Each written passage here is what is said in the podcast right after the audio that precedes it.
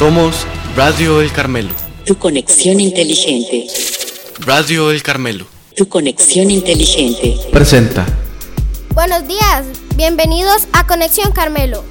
10 años con usted. Hoy es lunes 9 de octubre y hablaremos ni más ni menos de Santa Teresa de Ávila, fundadora de la Orden de Carmelitas Descalzos, y de Santa Teresita de Lisieux. Buenos días, Santiago. Qué bueno, porque yo a estas dos santas las confundo. Pero comencemos. Les saludan Santiago Alfaro Guevara, Daniel Castillo Ureña, Daino Sevilla Lambert y Rubén Granados Porras.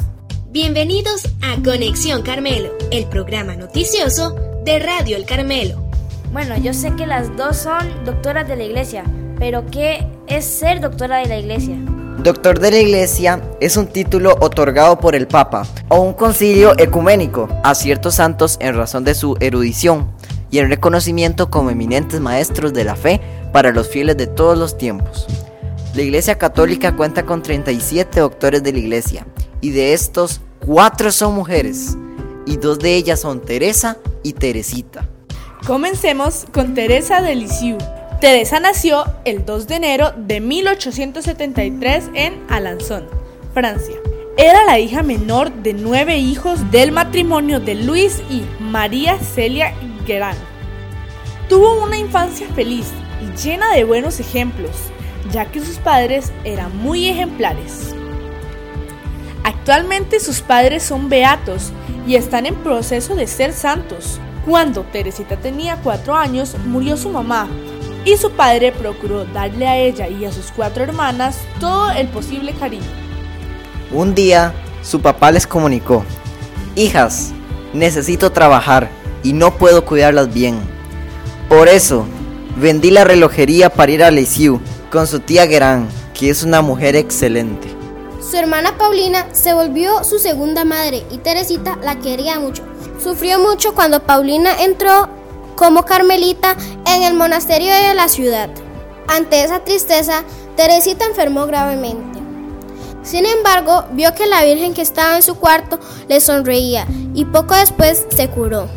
Desde pequeña tuvo a Jesús como amigo y es por eso que platicaba con él todo el día. Su hermana María la preparó para la primera comunión y la hizo el día en que su querida hermana Paulina tomó el hábito y se convirtió en monja. A los 15 años quiso entrar al convento como lo habían hecho sus hermanas, Paulina, Leonia y María. Pero por la edad, el obispo de Valleux no le dio permiso.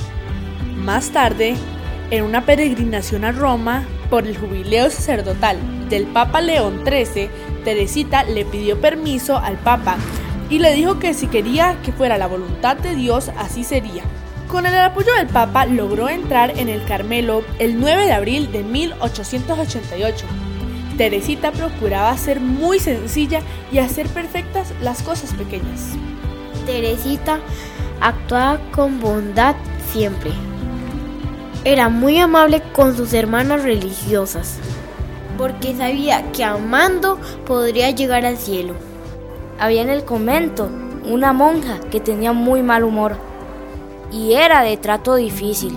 Con ella intentaba ser especialmente amable, porque le costaba trabajo quererla. Teresita se dio cuenta de que la mejor forma de acercarse a Jesús era siendo siempre como una niña que se duerme con confianza en los brazos de su padre.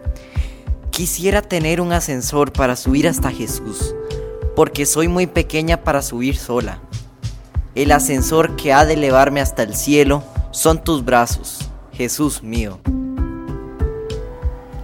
En el Carmelo oraba por los misioneros de tierras lejanas, que tenían frío, hambre o sed, o eran maltratados por llevar a Jesús a los que no lo conocían. Y aunque nunca salió del convento, llegó a ser la patrona de las misiones, pues muchos se salvaron gracias a ella y a su oración.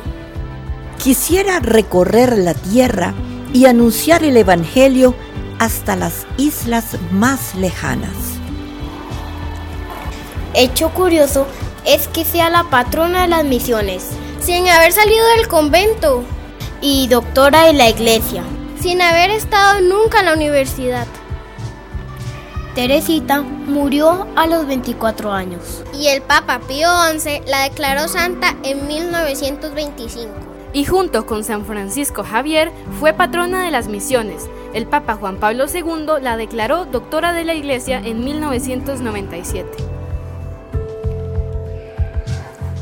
Después de mi muerte, derramaré una lluvia de rosas para ayudar a quien lo necesite. Y ahora hablaremos de Santa Teresa de Ávila. Su nombre secular fue Teresa Sánchez de Cepeda Dávila y Ahumada. Fue aficionada a los libros de caballería. También le gustaban las vidas de santos. También meditaban mucho sobre que el infierno y el paraíso fuesen para toda la eternidad. Aquellas primeras lecturas la llevaron a fantasear y emprender una escapada infantil con Rodrigo a tierras de moros para ser decapitados por la fe. Llevaron algunas provisiones y, para cuando se les acabasen, planeaban ir pidiendo limosna.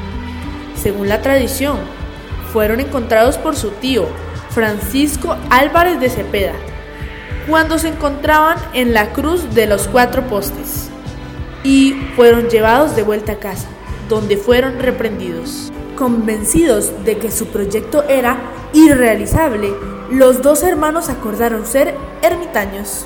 Los dos hermanos y sus primos construían ermitas con piedras en los terrenos de la casa de campo de Gotarrendura. Teresa de Ávila no asistió a ninguna escuela y no sabía latín por lo que no podía realizar cualquier educación secundaria.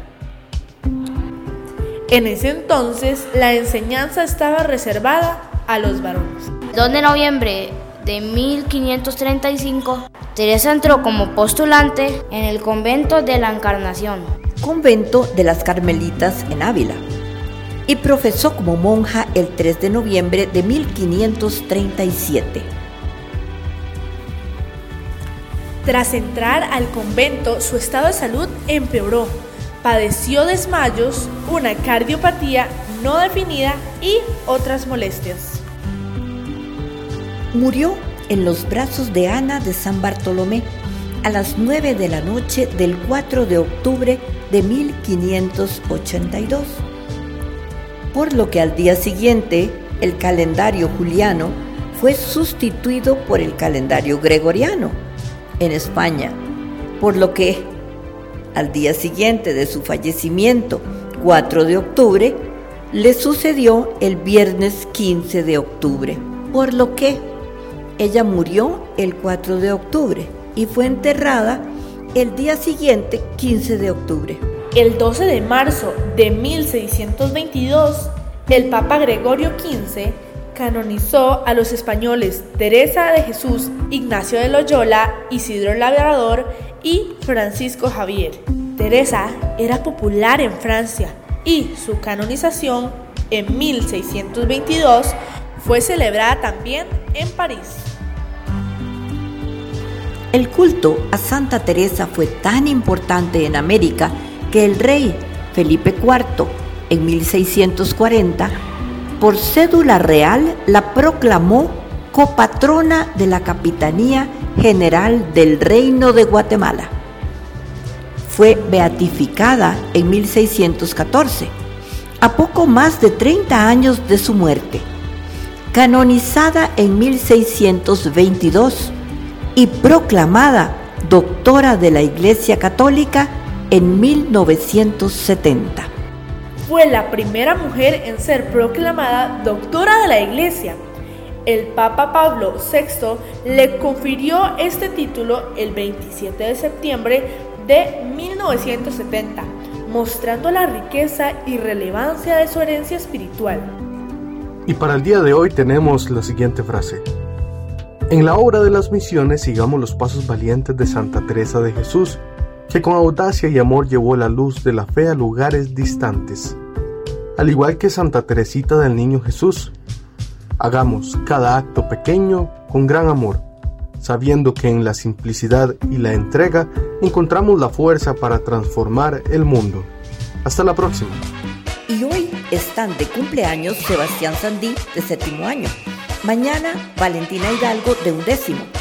El 11 Valentina Alpizar de segundo grado. El 12, Lourdes Leroy de octavo año.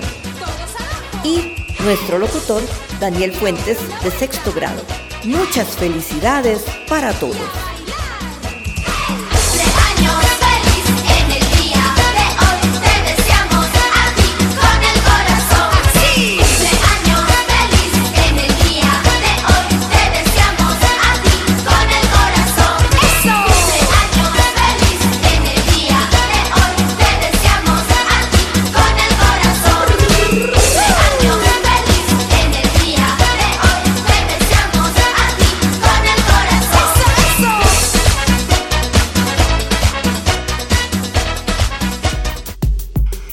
Estuvieron con ustedes en este programa Santiago Alfaro Guevara, Daniel Castillo Ureña, Dairon Sevilla Lambert y Rubén Granado.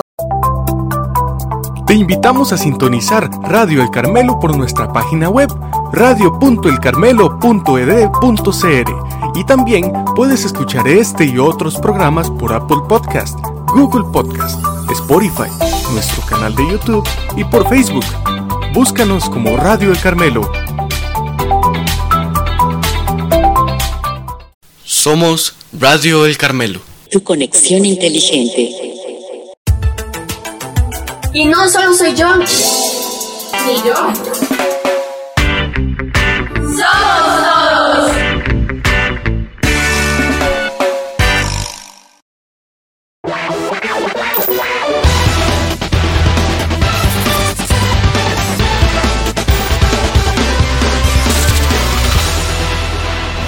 Somos Radio El Carmelo. Tu conexión inteligente.